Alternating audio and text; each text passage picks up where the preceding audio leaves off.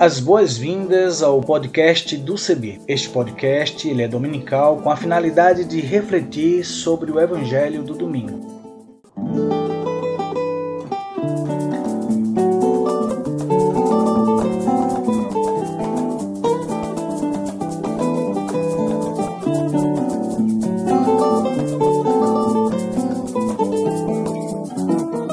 Oi, tudo bem? Espero que sim. Quero convidar você a aderir à hashtag para todos verem. Vamos nessa? Vamos juntos? Eu sou Isaías Torquato. Aderindo à hashtag para todos verem, deixa eu fazer minha descrição. Sou pardo, cabelo crespo, uso barba e uso também óculos. E vou estar com vocês apresentando outras pessoas que farão as narrativas das reflexões bíblicas e também lendo os textos bíblicos produzidos para nossa reflexão vamos começar a compartilhar com vocês reflexões bíblicas propostas por teólogas e teólogos de vários lugares do Brasil e do mundo. Venha conosco, vamos nessa caminhada comum esperançar tempos novos e fortalecer a vida.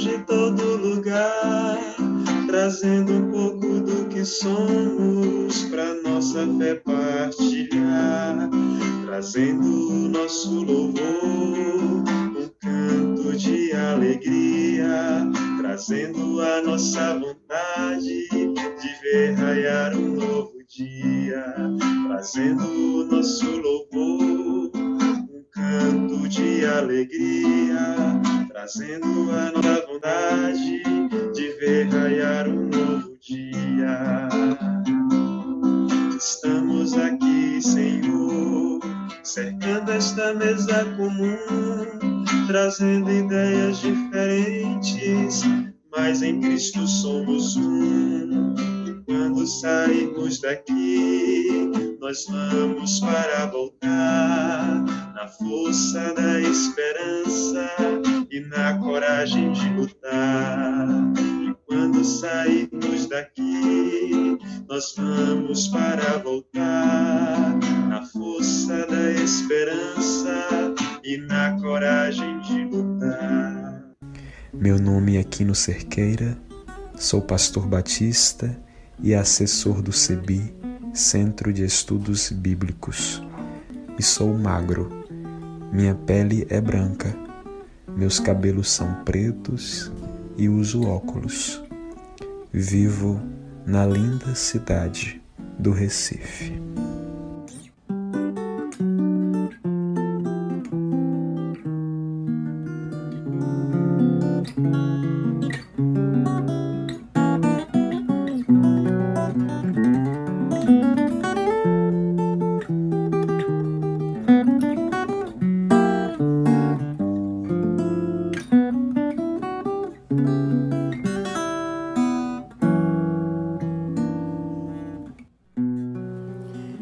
Reflexão do Evangelho de Lucas, capítulo 5, versos 1 ao 11.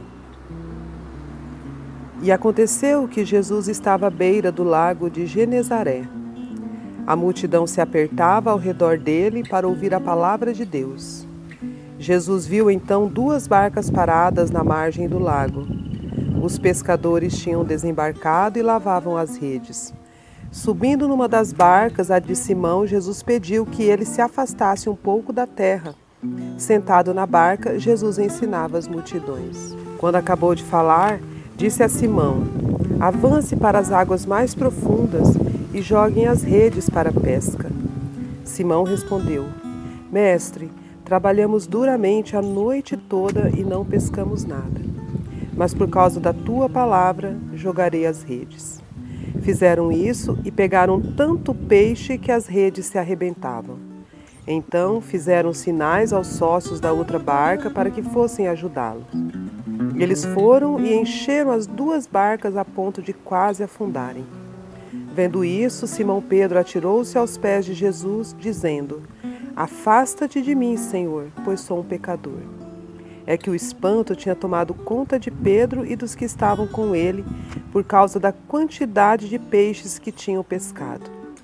Também os sócios de Simão, Tiago e João, filhos de Zebedeu, estavam espantados. E Jesus disse a Simão: Não tenham medo. A partir de agora você vai ser pescador de gente. E levando as barcas para a terra e deixando tudo, eles seguiram a Jesus.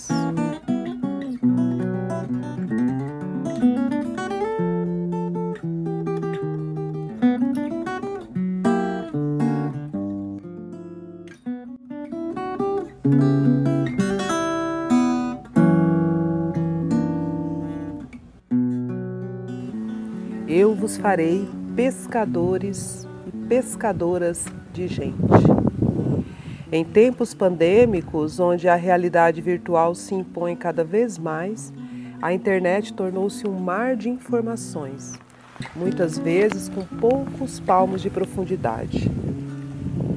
O instantâneo, o imediato, é mediado por diversas mídias sociais, onde a maior fome e sede é por seguidores que venham clicar no like, conferindo sentido de inclusão e pertencimento a um mundo irreal e ilusório que mantém seres humanos à margem deste mar, enquanto conteúdos inúteis são monetizados por empresas que vendem seus produtos, na lógica ilógica do consumo para a satisfação de desejos materiais, enquanto milhões morrem de fome e sede do pão da realidade que sacia a fome de alimento, educação, moradia, saúde, segurança. São multidões à margem buscando respostas diante de tanto mal que assola o mundo. E, como ovelhas sem pastor, vagam procurando algum alívio para o grande vazio que aumenta com o isolamento e a solidão. Assim, o mundo virtual se torna um modo de existir em que a aparência, o superficial e o artificial moldam pessoas e as deixam acorrentadas aos seus desejos egoístas. Para a legitimação de suas existências, seguem personagens irreais em suas redes sociais que se denominam influenciadores digitais. Não é à toa que o sonho de muitos jovens é tornar-se então um youtuber ou tal influencer, que podem ganhar independência financeira e até fama através do mundo virtual com mais e mais seguidores. Nesta idade da mídia, em que vivenciamos um contexto digital e virtual, e deste lugar e não lugar que olhamos para o relato da pesca maravilhosa narrado no capítulo 5 do Evangelho de Lucas buscando compreender a profundidade e radicalidade do movimento de Jesus que nos chama ao discipulado e aprendizado. Ações que requerem humildade e entrega, onde a fama e o número de seguidores não é o foco ou o objetivo a ser perseguido. Nos tempos de Jesus, não havia redes sociais, digitais, para se espalhar rapidamente as notícias mas existia a rede da oralidade, onde um contava para o outro os feitos do filho de José, o carpinteiro. Ouviam dizer que o rapaz andava por todos os cantos pregando a palavra de Deus, curando e fazendo milagres como nunca havia visto naquelas redondezas. Lucas demonstra em suas narrativas que a fama de Jesus já havia se espalhado, tanto que multidões o seguiam, buscando alívio para suas dores e resposta para suas perguntas existenciais.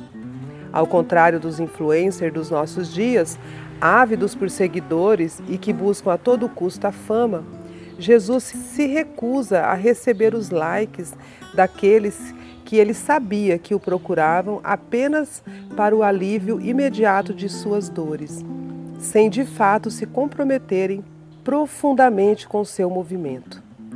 Por isso, busca refúgio numa comunidade de pescadores às margens do mar da Galileia. E para fugir da multidão que o seguia e o apertava, pediu ajuda de Pedro, um dos pescadores que estavam por ali lavando suas redes. Jesus sabia que muitos poderiam segui-lo, mas poucos se tornariam de fato seus discípulos, abraçando verdadeiramente seu projeto de reino. Jesus via que aqueles homens eram comprometidos com seu ofício de pescador e por isso poderiam vir a contribuir com seu movimento, se tornando pescadores de gente. Para se livrar da multidão, Jesus sobe no barco de Pedro e pede para que ele se afastasse da margem. E de cima do barco ensinava as pessoas. Ao terminar seu discurso, encoraja Pedro a levar o barco para as águas mais profundas. Neste momento, se depara com homens cansados e frustrados que haviam trabalhado a noite inteira sem pegar nenhum peixe. Ao receber a ordem de Jesus para lançar suas redes, Pedro, relutante, afirma que jogaria as redes por causa das palavras do Mestre. E o milagre acontece. A abundância de peixes era tão grande que Pedro chamou seus companheiros para ajudar com a pesca, pois as redes quase se arrebentavam e ele não conseguia sozinho. O que nos ensina o sentido de comunidade e ajuda necessário para qualquer movimento. Para acontecer o milagre, é preciso sair das águas rasas, se afastar das multidões e do mundo das aparências, adentrar as águas mais profundas para além desta dimensão materialista e superficial. O chamado de Jesus para ter a cooperação dos pescadores é radical e requer entrega e consciência de si, isto é, reconhecer-se pecador, humano, frágil, fraco, como fez Pedro ao se ajoelhar diante do Mestre, reconhecendo sua fragilidade diante de tão grande milagre. Ao lado de Jesus, não alcançariam fama, likes ou milhões de seguidores, mas deveriam fazer discípulos e discípulas, pessoas profundamente engajadas na construção de um mundo real e possível para todas as gentes, sem injustiças ou desigualdades.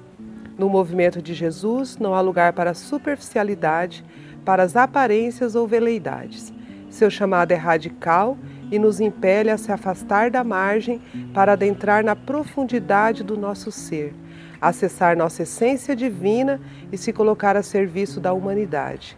Ele nos convida a ser pescadores e pescadoras de gentes que se arriscam a sair das águas rasas e do mundo das aparências para um compromisso radical com a transformação da nossa realidade que está para além do virtual.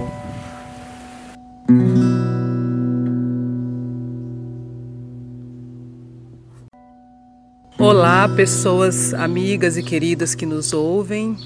Eu sou Lilian Sarat de Oliveira, conhecida também como Lilith, pastora Lilith, pele branca, cabelo liso e curto, de cor grisalha, natural. Sou filha de Maria Luísa e Otoniel, descendente de Paraguaia, minha mãe, e nordestino, meu pai. Nascida em São Paulo, por acaso, mas criada em criada, educada e, e vivida em Mato Grosso do Sul, centro-oeste brasileiro, hoje na, morando em Dourados, segunda maior cidade do estado, com uma grande população indígena, Guarani Kaiowá, divisa aqui com o Paraguai. Estou no momento no quintal da minha casa, embaixo de uma mangueira, fazendo esta, este áudio.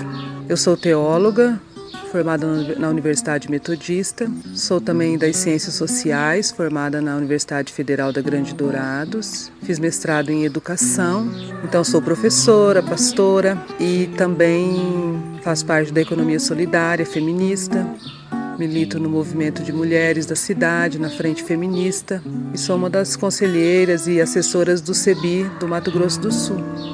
Um prazer estar com vocês.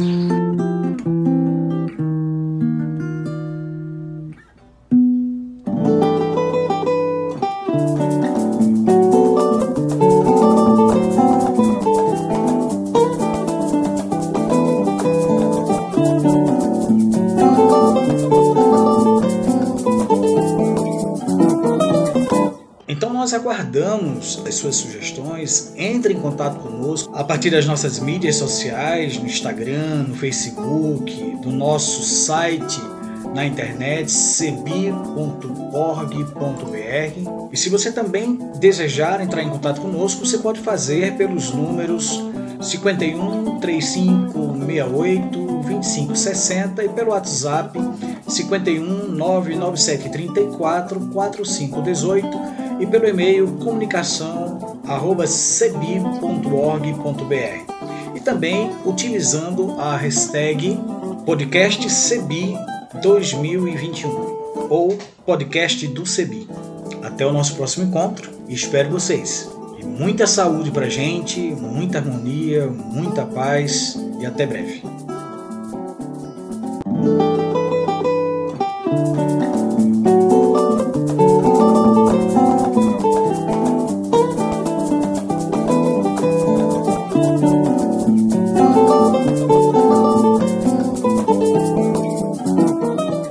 A trilha sonora que você acabou de ouvir é a canção Desça como a Chuva, da irmã Agostinha Vieira, e também a canção Olha a Glória de Deus Brilhando, de Zé Vicente, interpretadas pelo violonista Remo Stockholm Jr., da cidade de Recife, Pernambuco. O design sonoro deste podcast foi feito por mim e a direção geral é da Coordenação Nacional do Centro de Estudos Bíblicos, CEBI.